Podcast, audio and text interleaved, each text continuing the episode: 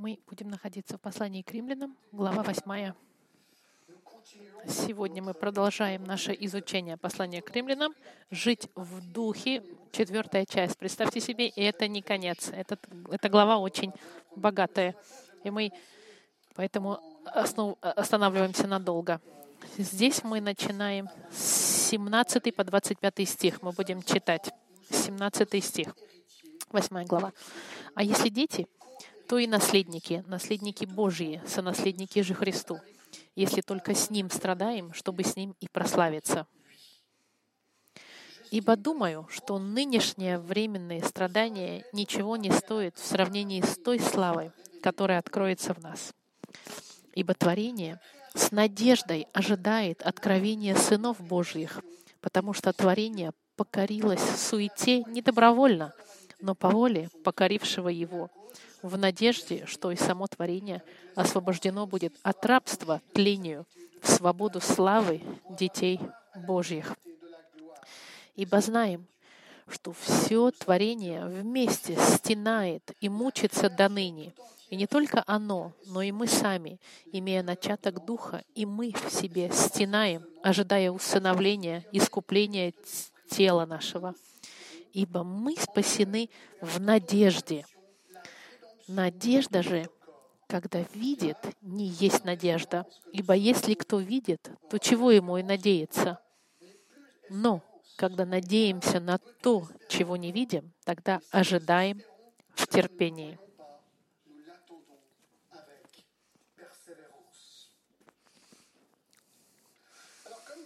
Как я сказал в последний раз, эта глава нам открывает восемь могучих деяний в жизни верующего Духа Святого, которые помогают ему победить Э, в своей жизненном пути с Господом Христом. Чтобы с вами перепроверить, давайте посмотрим, какие мы видели уже пункты.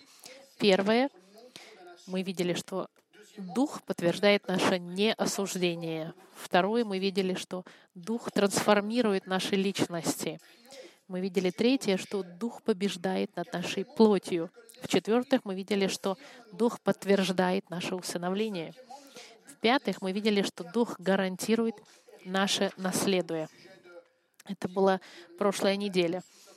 И мы видели, что дающим нашего наследия является, помните, в 17 стихе мы читали, «Если же дети, то и наследники, наследники Божьи». Кто нам дает наследие? Это Господь. Уверенность в нашем наследии мы видели, что мы наследники, и нет в этом сомнения. Это обещание. В-третьих, мы видели, что природа нашего наследия, мы видели в 18 стихе, что это было наследие в будущем. Ибо я думаю, что нынешние современные страдания ничего не стоят в сравнении с той славой, которая откроется. Это будущее наследие, которое нас ждет. И мы видели, что это наследие, в этом наследии мы будем в присутствии Господа. В Псалме мы читали в 73-м. Дальше мы видели, что мы будем разделять наше наследие в 17 стихе, потому что мы сонаследники же Христу. Интересно то, что все, чем обладает Христос, нам принадлежит тоже, потому что мы сонаследники с Ним. И дальше мы видели в 19 стихе условия нашего наследия было небольшое страдание — мы видели, что если ты христианин и знаешь Господа Христа, ты изменен, ты прощен от грехов, ты знаешь, что у тебя наследие, что жизнь вечная, но, но мир среагирует. И мы с вами видели, мир будет вас ненавидеть за то, что вы принадлежите Христу. И, и ваши страдания — это часть вашего наследия. Мы это видели тоже на прошлой неделе. И дальше следующий пункт — ожидание нашего наследства. И здесь бы я хотел войти в детали. Мы видели, что наследство будущее, но мы его ждем. И в 18 стихе написано, «Ибо думаю, что нынешние временные страдания ничего не стоят сравнению с той славой, которая откроется в нас». И дальше, посмотрите, 19 стих. «Ибо творение с надеждой ожидает откровения сынов Божьих. Здесь мы достигаем интересной секции, очень интересной. И я немножко приторможу, потому что я просто поражен тем, что я здесь открываю для себя. И мы видим в 19 стихе, что слово «ибо» принадлежит к тому, что было сказано, и то, что будет сказано. И трижды повторяется слово в 19 стихе написано, что творение с надеждой ожидает. В 23 и 24 стихе, в 23 стихе сказано, «И мы в себе стенаем, ожидая усыновления». Творение стенает и ожидает — и в 26 стихе «И Дух подкрепляет нас в немощах наших, ибо мы не знаем, в чем молиться, как должно, но сам Дух ходатайствует за нас воздыханиями». Воздыхание, стенание, ожидание — это описывает тот факт, что мы ждем наше наследство, и мы стенаем, ожидаем с воздыханиями. Давайте же посмотрим, что же за творение, которое стенает и воздыхает в ожидании. У нас будут подпункты. Первое — описание творения. Что он имеет в виду? Ибо творение с надеждой ожидает откровения сынов Божьих. Слово «с надеждой ожидает». Он описывает некого, кто ждет с ожиданием, в напряжении, с головой немножко, можно бы так сказать, натянутой, и ждет что-то бы увидеть как если бы он пристал на носочки и смотрел. Здесь это слово используется — надежда, ожидание. И мы видим, что это творение, которое на носочках с надеждой ожидания ждет это наследство. О каком творении говорит он? Что ждет в славу Божию? Это не ангелы, потому что ангелы не грешат. Ангелы, хорошие ангелы, они не грешат. Это не могут быть сантан и демоны, потому что их спасти невозможно. Он не может говорить о верующих, потому что через несколько минут нас он будет описывать отдельно в ожидании славы. Это мог, не могут быть неверующие, потому что неверующие не ждут славы. Что же это за творение? Кто это такие творения, которые ждут с воздыханием?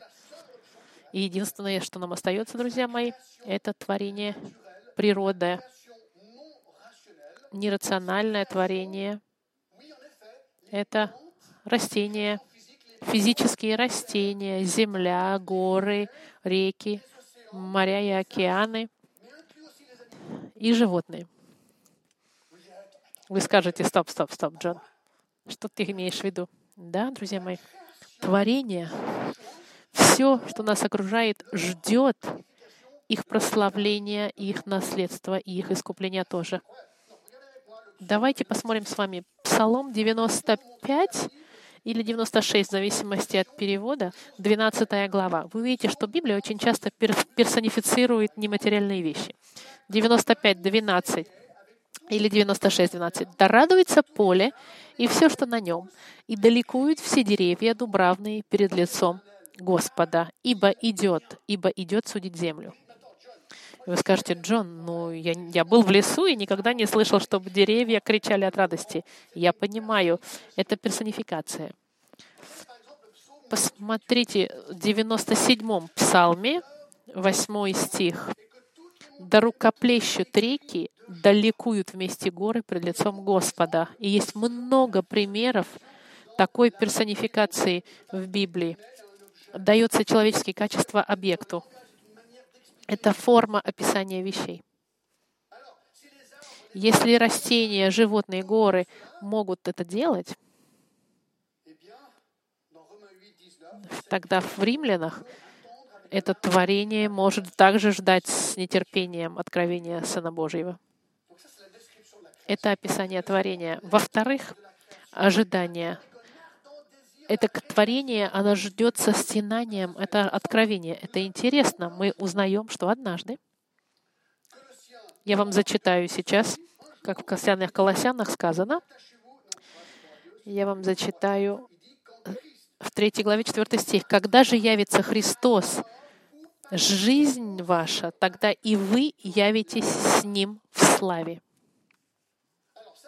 Это значит, я вам объясню, как мы понимаем немножко конец времен, чтобы вы поняли. Мы не знаем, когда, но в один момент Христос вернется второй раз, и Он вознесет церковь из земли. И это начнет начало периода великой скорби, который будет длиться семь лет. Но церковь будет у, у, у, унесена на небеса в конце семи лет. Иисус вернется и будет управлять миром в течение тысячи лет. И мы вернемся с Ним. А в конце тысячелетия земля будет уничтожена и воссоздана, и вечность начнется. И в 19 стихе мы видим, что творение с надеждой ожидает откровения сынов Божьих. Природа и животные ждут того дня, дня, когда земля наконец-то будет уничтожена огнем и освобождена от проклятия и будет обновлена. Но, Джон, как земля, как все эти вещи могут ожидать и своего освобождения. Для того, чтобы понять, нужно вернуться в Библии. Вам сейчас станет все понятно. Давайте посмотрим проклятие для творения. Нужно понять, что творение, которое мы видим вокруг нас, оно проклято. Посмотрите, 20 стих. «Потому что творение покорилось...» А так, Ибо творение с надеждой ожидает откровения сынов Божьих, потому что творение покорилось суете не добровольно, но по воле покорившего его. 20 стих нам говорит удивительное, что в момент истории, творения, природа, растения, все, что мы видим вокруг нас, были, были покорены суете. Что это значит? Про, под проклятие. Богом не по воле покорившего его, но по воле покорившего его. Здесь он говорит о третьей главе Бытие, когда Бог проклял Адаму и Еву. Давайте пойдем с вами в Бытие, третью главу. Вы помните историю, но Бог сотворил землю, все, что на ней было, сотворил Адама и Еву, и им сказал, можете есть все плоды, кроме познания добра и зла. Угу. И что происходит? Третья глава. Сатана в форме змеи приходит и соблазняет их. Змей был хитрее всех зверей полевых, которых создал Господь Бог, и сказал змей женщине, «Подлинно ли, — сказал Бог, — не ешьте ни от какого дерева в раю?» Сказала женщина, «Плоды деревьев мы можем есть, только плодов дерева посреди рая». Сказал Бог, «Не ешьте их и не прикасайтесь к ним, чтобы вам не умереть». И сказал змей жене, нет, не умрете. Но он ее провоцирует, она ест, дает мужу, и оба падают в грех. Бог в 14 главе э, э, проклял э, змею в стихах. В 16 стихе он говорит, Женщине сказал, умножаю, умножу скорбь твою в беременности твоей, в болезни будешь рожать детей, и к мужу твоему влечение твое, и он будет господствовать над тобой. Он сказал, что будет конфликт между мужем и женой в течение жизни все время и страдания в беременности. А дальше, в 17 стихе, он проклинал Адама. Смотрите, Адам уже сказал, «За то, что ты послушал голоса жены твоей и ел от дерева, о котором я заповедал тебе, сказав, не ешь от него, Теперь внимание, смотрите. Проклята земля за тебя.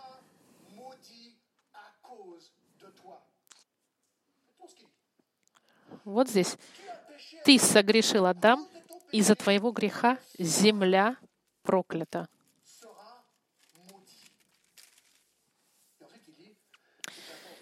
Со скорбью будешь питаться от нее во все дни жизни твоей. Терния и волчцы произрастит она тебе, и будешь питаться полевой травой, в поте лица твоего будешь есть хлеб, доколе не возвратишься в землю, из которой ты взят, ибо прах ты, и в прах возвратишься.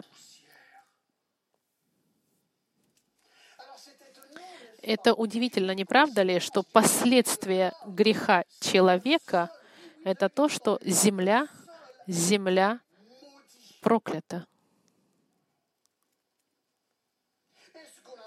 И что мы видим? что она нам будет посылать теперь э, полевые... Э, не было раньше колючек, не было вредных растений, она, не было крапивы, которая обжигала, не было опасных растений или ядовитых, которые могли бы сделать вред человеку. Не было. Это все стало результатом проклятия. Потому что он сказал, терния и волчицы это но будут произрастать земля. И в тот момент проклятия все эти вещи вредные появились в момент проклятия. В послании к римлянам написано, что земля была подчинена суете. И с этого момента появляются колючки, крапива, опасные растения появляются. И это еще дальше. Теперь мы понимаем, почему такие вещи происходят вокруг нас. Например, цунами. Они откуда идут, эти цунами? Это часть этого проклятия. Торнадо, ураганы, вулканы, землетрясения, наводнения. И это объясняет еще больше вещей. Почему львы кушают газелей? Почему собаки и кошки друг не любят друг друга? Вы задавались вопросом? Потому что они прокляты. Я знаю, что это деликатно. Ваша маленькая симпатичная собачка, очень милая, но она проклятая. И это правда. Моя кошка тоже. Именно поэтому мой кот, он такой гордый. Он невероятную гордость. И мне жаль сказать, но мой кот, он очень гордый и чванливый. Почему? Почему акулы нападают на серфистов? Почему? Почему атакуют наши дома насекомые? Почему комары и медузы нас кусают? Друзья мои, добро пожаловать в проклятый мир. И тогда это объясняет еще другие вещи. Это объясняет, почему в понедельник единственное, что вы не хотите делать, так это идти на работу. Почему? Потому что с этого момента он должен работать в поте лица. Именно поэтому в вас каждый раз, не, каждый из нас не хочет работать. И каждый бы из нас хотел бы, чтобы пять недель каникул были 20 или 30 недель. Мы бы все хотели не работать. И именно поэтому есть проблемы с работой. И почему мы думаем, если я поменяю работу, все пойдет лучше? Это неправда. Некоторые вещи улучшатся, но рано или поздно проклятие работы все равно придет, и будут проблемы. Вы скажете, ну, нужно найти какую-то форму тогда, чтобы не работать. Это было бы здорово. Но, друзья мои, далеко идти не надо. В послании к фессалоникийцам сказано, если кто не хочет трудиться, тот не ешь. Кто не работает, тот не ест. Друзья мои, мы застряли, мы должны работать. Мы прокляты в работе, и если мы не работаем, мы грешим еще больше. Кто не работает, тот не ест. Надо работать. Что делать? Но интересно констатировать эти факты. Мир проклят. Интересно, что в бытие, в этом же э, описании, мы должны подчинять землю, доминировать на ней. Он говорит Адаму и Еве, платитесь на планете и, и доминируйте. Что это значит? Человек должен использовать проклятую землю на свое благо. Он должен действовать против фактов. Например, я вам хочу сказать, иногда болит голова, это нормально принять лекарства. Во всех вещах благих есть Господь. Это норма взять э, женщина, которая имеет боли перед рождением ребенка. Плохо ли, что она взяла э, э, медицину? Нет. Проклятие всегда здесь, даже если мы пытаемся со всей мудростью найти средства, как, как а, а обойти проклятие. Все равно проклятие остается. И мы в 20, 19 стихе послания к римлянам сказано, «Ибо творение с надеждой ожидает откровения сырых Божьих, потому что творение покорилось суете не добровольно, но по воле покорившего его». Но вы скажете, ну, Джон, проклять планету, как это? Одно слово в отношении сохранения планеты я вам хочу сказать. Я знаю, что у нас сейчас очень много разговоров на эту тему. Я за то, чтобы управление землей ответственные. Okay? Я вам скажу, почему. В послании в Левите сказано, что евреи призывалось оставлять каждый седьмой год землю отдыхать. Они должны были шесть лет взращивать, на седьмой год они должны были оставлять поле, не засевать. Они не хотели, чтобы, чтобы из всей земли были забраны все элементы. Отдых земли помогал ей восстановиться и давать новую культуру в течение следующих семи лет, шести лет.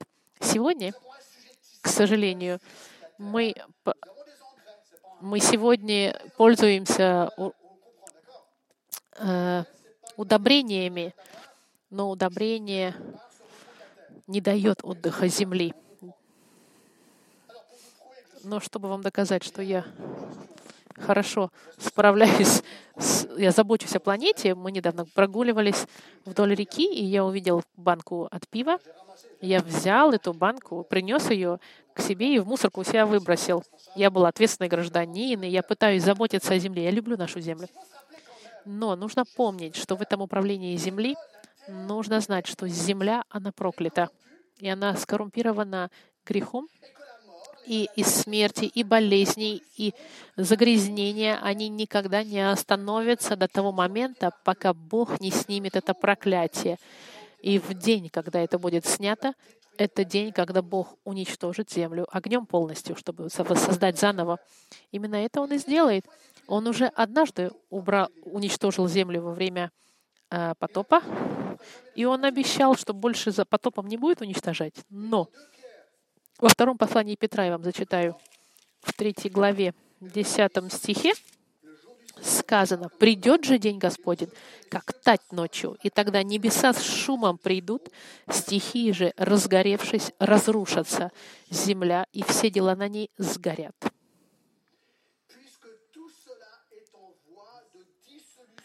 Если так все это разрушится, то каким должно быть в святой жизни и благочестие вам? Что интересно, что с одной стороны мы должны быть ответственны, но с другой стороны земля, она будет еще хуже, чем сегодня. Она будет полностью уничтожена огнем. Я задаюсь вопросом, можем ли мы, люди с нашими атомными бомбами, уничтожить планету? Я вам сразу говорю, невозможно. Потому что Библия говорит, что Бог сам уничтожит землю.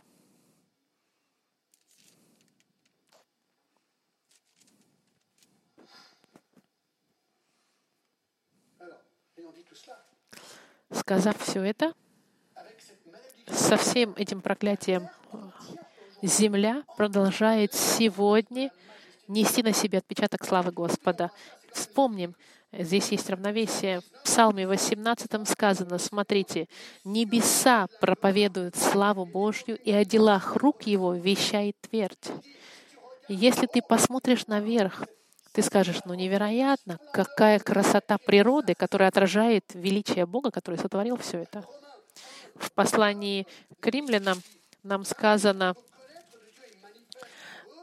ибо, ибо видимые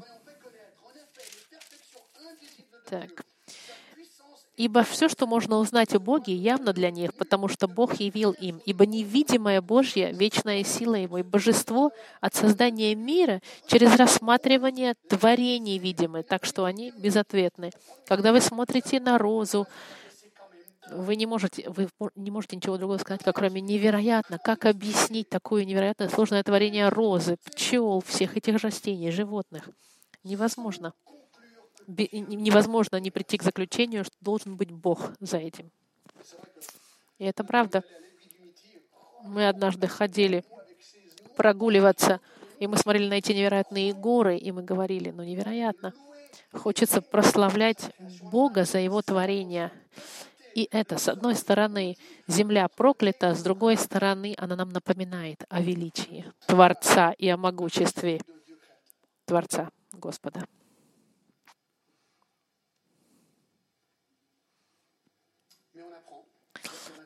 И в 21 стихе мы с вами видим освобождение творения, что творение покорилось суете, что и само творение освобождено будет от рабства.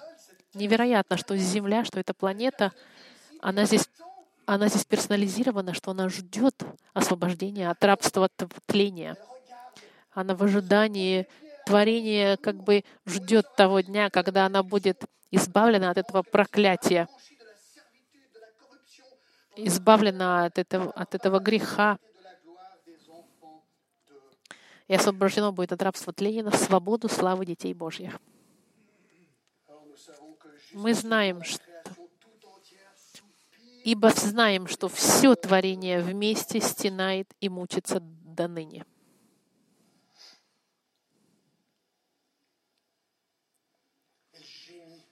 Творение стенает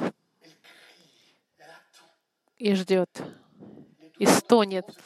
Здесь описывается это мучение деторождения, дается образ женщины, которая страдает от, от схваток, и она ждет момента, когда этот малыш выйдет наружу.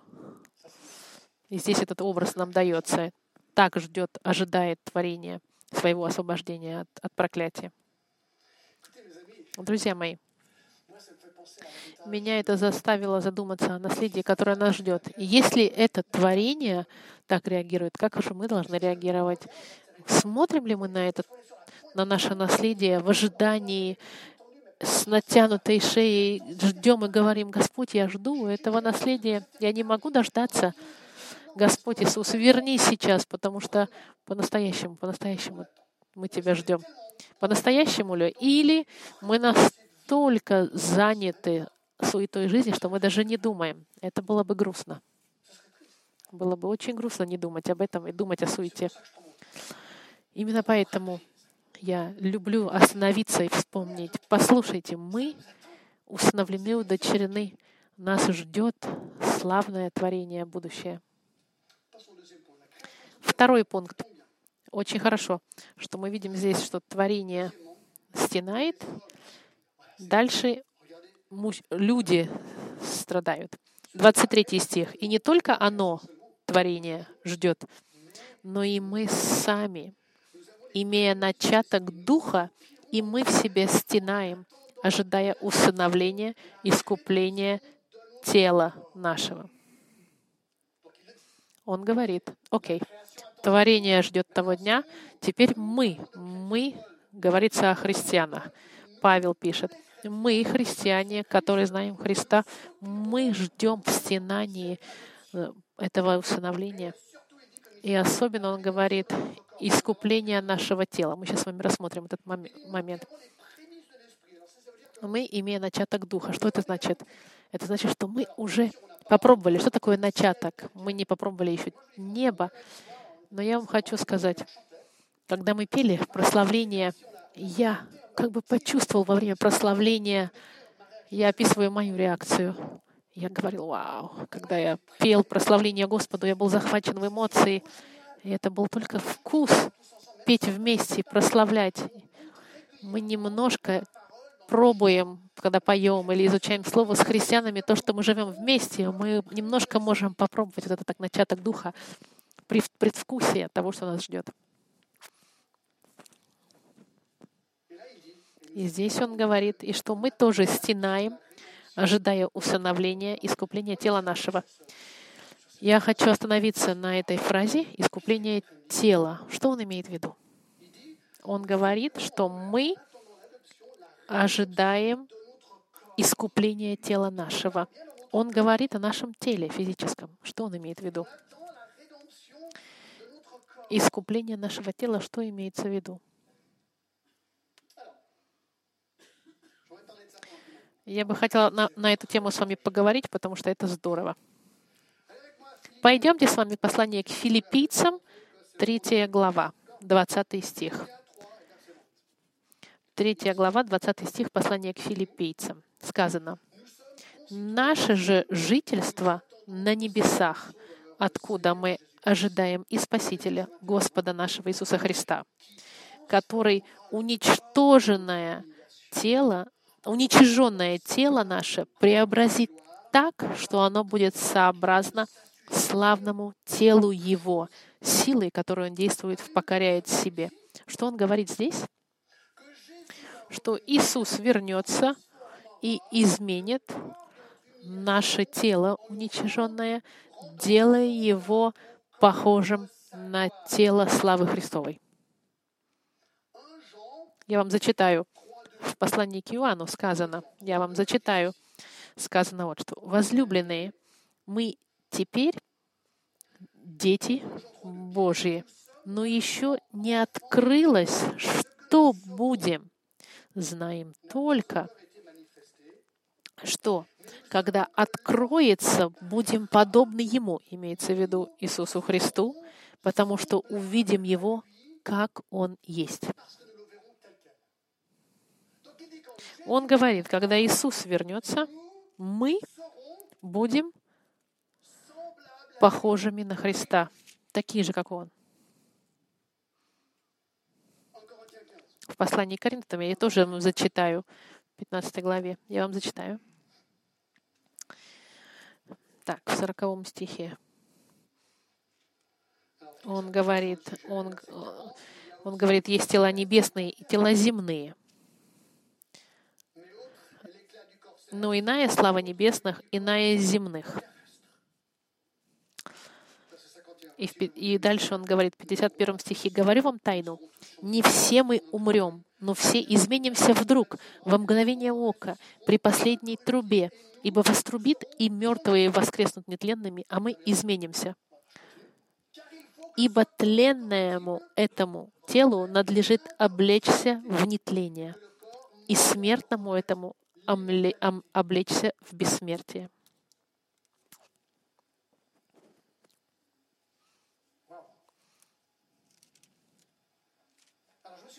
Я задался вопросом на этой неделе, какими будут наши тела в славе?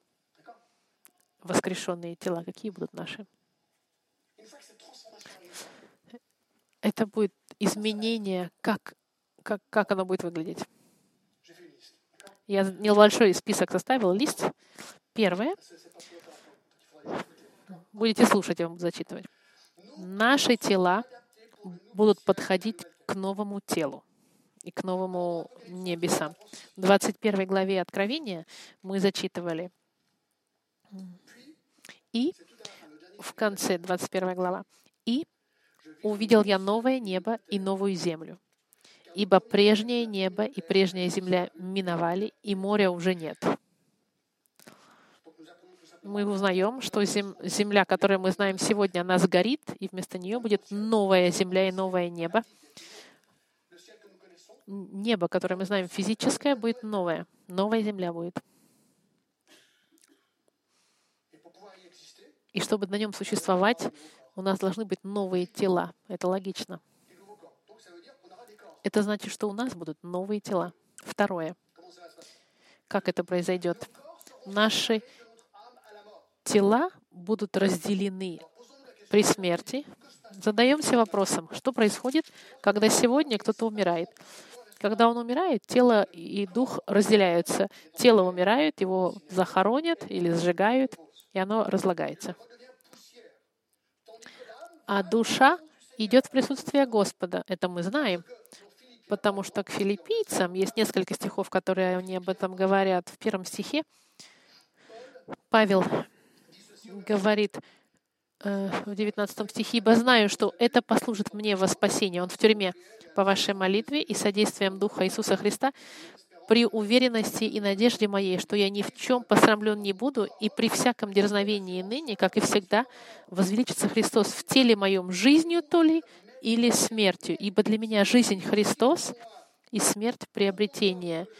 Если же жизнь по плоти доставляет плод моему телу, то не знаю, что избрать. Он говорит, умереть мне лучше или не умереть?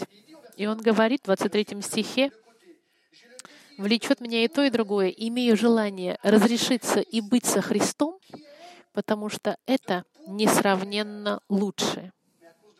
А оставаться по плоти нужнее для вас.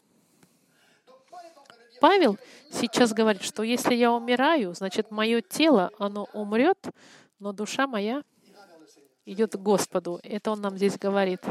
Он был уверен, что по, по смерти мы идем к Господу. Дальше я вам зачитаю в Коринфянах в пятой главе, во второй он говорит вот что. «Итак, мы всегда благодеждувствуем, и как знаем, что, водворяясь в теле, мы устранены от Господа, ибо мы ходим верой, а не видением, то мы благодушествуем и желаем лучше выйти из тела и водвориться у Господа. Опять он говорит, друзья мои, я жду дня в какой-то степени с нетерпением, когда я покину свое тело, отделю мою душу от тела и, наконец-то, направлюсь в присутствие Господа. Он ждет этого дня, он говорит. Итак, для верующего, уже умершего, его душа, она уже сейчас с Господом на небесах. Но однажды, когда Господь вернется, как это произойдет? В послании к фессалоникийцам, пожалуйста, пойдемте. Послание к фессалоникийцам, четвертое. А, одно фессалоникийцам, четвертое. Э, так, 3.14.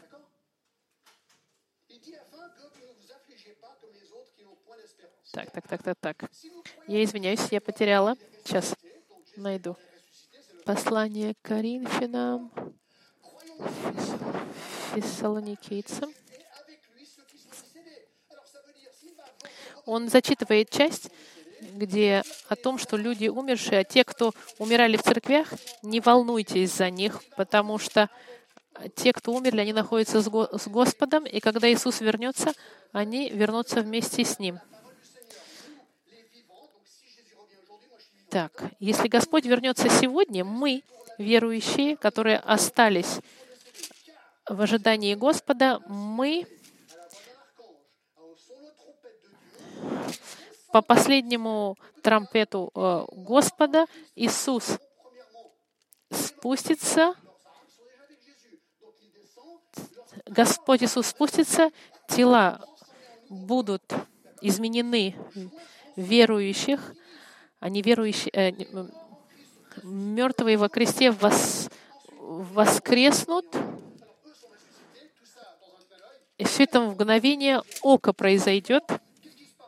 И что произойдет? И мы, верующие, оставшиеся, будем все вместе вознесены на небеса.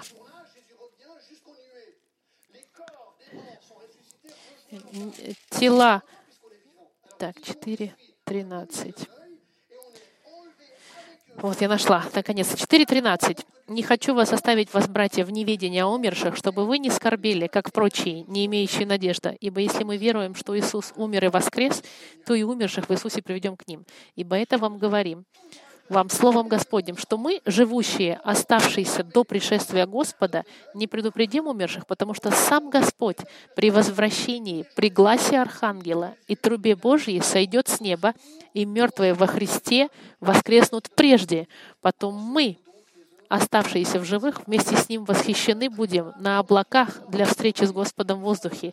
И так всегда с Господом будем. Так, утешайте друг друга этими словами. Он говорит, о том, что оставшиеся, если Иисус придет сегодня, и мы еще живые, мы изменимся мгновенно, будем вознесены. Умершие, они будут воскрещены, и мы все пойдем на небеса. В то время как неверующие, люди, которые умерли без Христа, тела их разложились, а души их страдают сейчас в месте, которое называется Адам, когда Иисус нам говорит, притчу о богаче и Лазаре, история. И в аду, будучи в муках, Лазарь поднял глаза, увидел вдали Авраама и Лазаря на луне его, и, возопив, сказал, «Отец Авраам, умилосердись надо мной». И пошли Лазаря, чтобы омочил конец перста своего в воде и прохладил язык мой, ибо я мучаюсь в пламени этом. Этот человек, он жив, он страдает, и он говорит — Авраам же сказал, «Дитя, вспомни, что ты получил уже доброе твое в жизни твоей, а Лазарь — злое. Ныне же он здесь утешается, а ты страдаешь. И сверх всего того между нами и вами утверждена великая пропасть, так что хотящие перейти отсюда к вам не могут, также и оттуда к вам не переходят. Друзья мои, как только судьба ваша, если вы умираете бы Христа, вы будете в этом месте страдания, и ты никогда оттуда выйти не сможешь. Это говорит нам послание от Луки. Неверующие, к сожалению, остаются в аду, а по, по, воскресению, по воскресению вместе с Христом верующих они будут воскрещены на вечное страдание. Поэтому христиане так привязаны к посланию к римлянам, что нет никакого осуждения тем, кто во Христе Иисусе. Друзья мои, я никогда не буду страдать в аду. Почему? Потому что Иисус был вместо меня осужден. Он принял мое страдание, мой грех, мое наказание. Он вместо меня наказаем был, и весь гнев Господа вместо меня получил, чтобы меня освободить и сказать мне, Джон, я даю тебе небеса, ты принят, и твое наследие тебя ждет на небесах. Ты можешь напряжением ждать того момента, когда придет этот день, когда я вернусь. И вы скажете, что это нечестно. Да, это нечестно. Это милость Господа. Чистая милость Господа, которая вам дает Христа в обмен за ваши грехи. Наши тела будут подходить к новому телу, они отделены от душ при смерти, и, и чтобы быть с Господом и изменены. И наш третье наши тела иметь вот характеристики, как у Иисуса. И это невероятно, друзья мои. Помните, когда мы будем воскрешены, мы зачитали, мы будем на небесах с Господом с новым телом, и наши тела будут иметь такие же характеристики. Помните, я вам читал, что возлюбленные мы теперь дети Божьи, но еще не открылось, что будем. Знаем только, что когда откроется, будем подобны Ему. Христу имеется в виду. Интересно, когда вы думаете о воскресшем Христе, вспомните, у Иисуса было тело такое же, как до воскресения, и, и имело свои характеристики.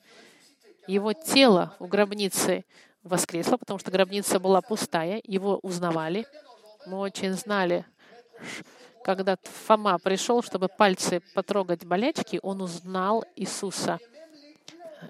Он даже видел его раны. В послании от Иоанна это описано. В Луке написано в отношении его тела. Помните, посмотрите, друзья мои, на мои руки и ноги. Это я. Потрогайте и увидитесь. Дух не имеет ни тела, ни плоти. Но вы видите, у меня тело и плоть. Он им говорит, потрогайте меня. Я не, я не привидение, я настоящий. Конкретное тело у меня. Мы также знаем, что, что он мог говорить с апостолами. Мы видели это с вами в послании от Луки. И также, знаете ли вы, что Иисус даже кушал, когда воскрес в Луке Помните, когда Иисус, когда они подплыли к Галилейскому морю, Иисус их накормил рыбой и хлебом, когда апостолы к нему подплыли. И они дали ему рыбу и хлеба, и он ел. Наши тела небесные будут такие же, как и Христово тело нас будут узнавать. Конечно, некоторые скажут, ай, может, не хотите, чтобы вы были на себя похожим. Четвертое. Наши тела будут иметь божественные характеристики, так же, как и с Иисусом. Потому что тело Иисуса имело божественные характеристики. Например, в Иоанне сказано, что двери были закрыты, но вдруг Иисус появился. Неожиданно появился среди них. Иисус мог проникать через двери и, стены. И это не какая-то придуманная история. Это правда. Раз Иисус мог это делать. Интересно, в послании от Марка мы узнаем, что после этого Он появился в ином теле. Интересно. Иисус появился, но в ином теле, которое не могли узнать. Возможно, мы тоже можем делать потому что мы будем иметь такие же характеристики. Мы знаем, что в послании Луки, в 36 стихе сказано, когда они говорили об этом, сам Иисус стал посреди них и сказал им, «Мир вам!» Неожиданно Он появился. Не, он был, его не было, и раз он появился. Это в греческом тексте так сказано. Интересно, что в деяниях, помните, он вас, когда воскрес, его тело было вознесено в небеса. Полетел он. У нас будут божественные характеристики, мы сможем самые интересные вещи делать. Пятое. Наши тела будут совершенны, и это хорошая новость. Да, нас можно будет узнать, но большая разница между нашим смертным телом и славным телом, то, что наше тело совершенное будет славное, новое, как тело Христа. Вы можете посмотреть на себя в зеркале. Вот хорошая новость. Ни одной морщинки не будет на вашем теле. Ни одной белой волосинки. Никаких а, а, потерянных волос. Вы смотрите на себя — и это не как эти зеркала кривые. Нет, вы не будете ни толстым, ни худым, вы будете совершенным. Вы никогда не будете болеть, ни мышцы не будут болеть, никаких болячек, никаких аллергий, никаких очков, никаких протезов, ни ушных, ни палочек для хождения. У нас будут совершенные тела, и которые никогда не будут гнить и разлагаться и у нас будут сверхъестественные способности. Интересно, посмотрите еще раз в Откровении, в 21 главе, когда он описывает Новый Иерусалим, он описывает его, посмотрите, в 16 стихе сказано, город э, расположен четырехугольником, и длина его такая же, как и ширина. Она 12 тысяч стадий. Она как куб, порядка 2000 километров. Будет город как новый куб. 2000 километров на 2000 километров на 1000 километров. Это Новый Иерусалим. И что интересно, чтобы передвигаться, нам машина не нужна будет. Ни велосипед не нужен будет, ни самолет. И даже лифт. Друзья мои, мы сможем летать и, и переноситься из одного места в другое, как делал Иисус в 16 стихе 21 главы. И знаете ли вы, что наши тела, они еще будут светиться? В Данииле, в 12 главе, это интересно, посланий к Даниилу, сказано, что многие будут, умершие будут воскрешены, одни к осуждению, другие к славе. Те, кто были послушны, будут светиться, как солнце небесное. Иисус же тоже светился. Помните, как Иисус светился? Он был таким белый, что было написано, что даже белый, самый белый не, не был таким ясным. Дальше у нас будут совершенные отношения — часто задаются вопросом, узнаем ли мы друг друга, наших родных и близких, особенно мою жену или моего мужа, потому что мы не хотим потерять того, кого мы любим. Ответ Иисус нам дает в послании от Матфея, когда ему такой вопрос задали. Помните, когда к нему садусеи в тот день приступили к нему садусеи, которые говорят, что нет воскрешения, и спросили его, «Учитель, Моисей сказал, если кто умрет, не имея детей, то брат его пусть возьмет за себя жену его и восстановит семя брату своему. Было у нас семеро братьев. Первый, женившись, умер, и, не имея детей, оставил жену свою брату своему. Подобно и второй, и третий. После всех умерла и жена. Короче, семь на ней женились, и после них умерла и жена. И так в воскресенье, которого из семи будет она женой. И когда она будет на, на небесах, чья жена будет? Первого, второго, третьего, пятого, шестого, десятого. Они думали, что Иисус застранит. Иисус сказал им ответ, заблуждаетесь, не зная Писаний, ни силы Божьей, ибо в воскресении не женятся, не выходят замуж, но пребывают как ангелы Божьи на небесах. Что мы видим? Что ангелы, они не женятся, и мы будем также. Не будет ни мужа и ни жены. Мы будем совершенны в наших отношениях.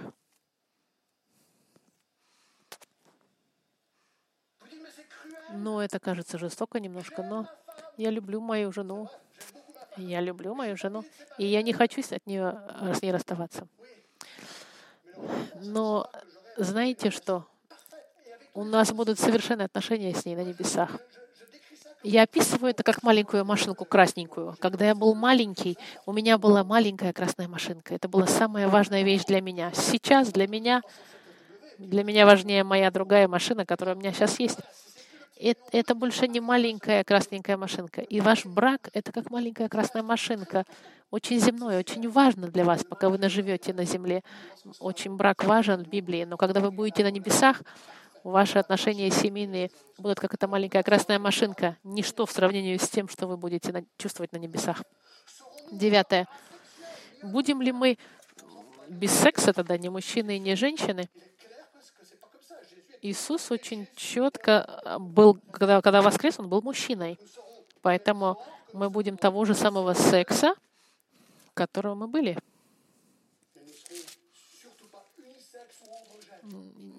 У нас не будет ни единого секса, мы будем того же секса, каком мы и были. Узнаем ли мы друг друга на небесах? Иисус сказал, что мы будем как ангелы. И интересно, что Гавриил, Михаил и Люцифер, у них есть имена. Мы будем друг друга узнавать.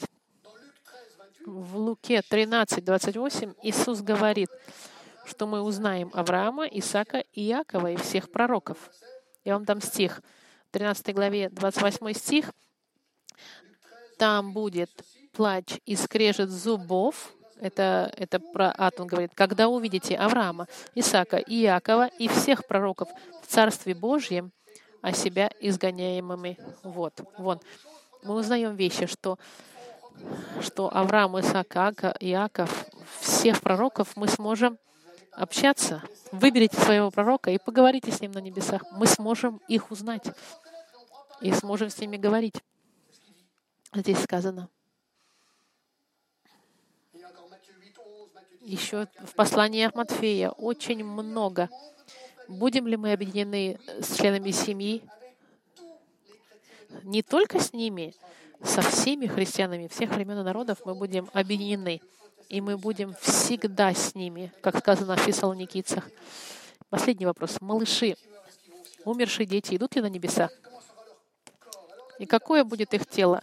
Библия, она молчит на эту тему, но интересно, мы видели это в послании к Иоанну, что Библия обещает, все верующие станут похожи на Него, как умершие. И малыш, потому как у него не было возможности принять Христа, потому что он был умер маленьким, будет милость для этого ребенка, мы думаем. Даже Давид в послании к Самуэлю, к своему мертвому ребенку, который умер от Версавии, он был уверен, что он увидит своего ребенка на небесах. У нас будут совершенные тела. Не говорится на, небесах, что будут дети, которые веселятся. Скорее всего, эти умершие малыши, которые уйдут на небеса, они получат подходящие тела, и каким-то образом мы их узнаем всех.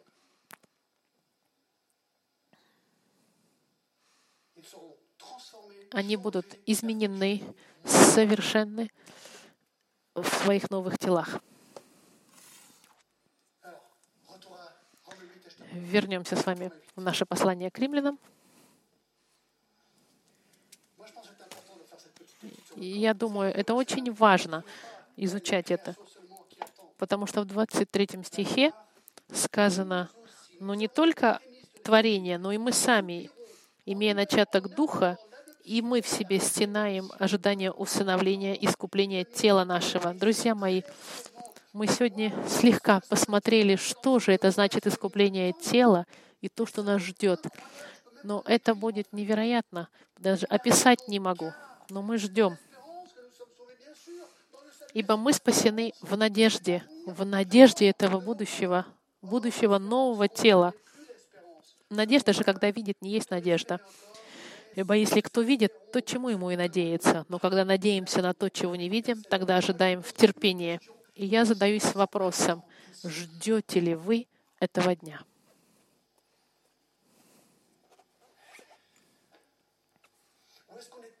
Или вы настолько захвачены земным, что вы даже не думаете о небесном?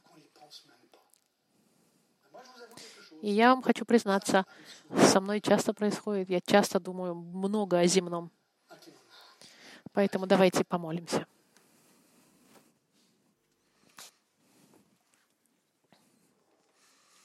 В заключении. Господь, я прошу,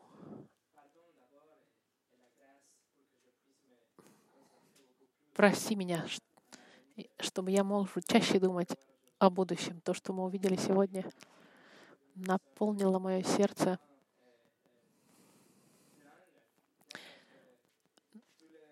что все переживания этого мира, они стали ничем.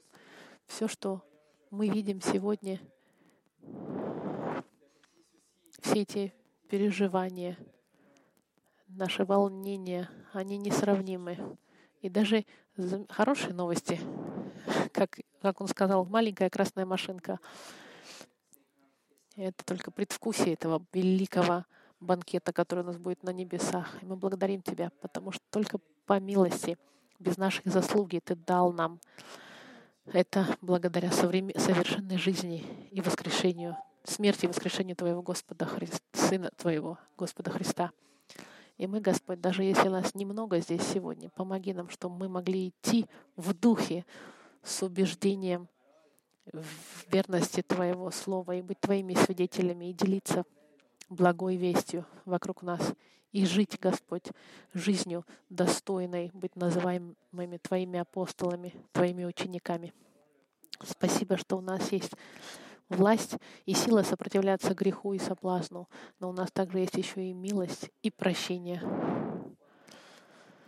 Когда мы подскальзываемся в грехе и падаем. Спасибо Тебе, Господь, за то, что мы выучили в Слове Твоем. Я знаю, что Слово Твое, никакое Слово не возвращается напрасно. И Ты работаешь в наших сердцах. И за это я Тебя благодарю именем Сына Твоего Иисуса Христа. Аминь.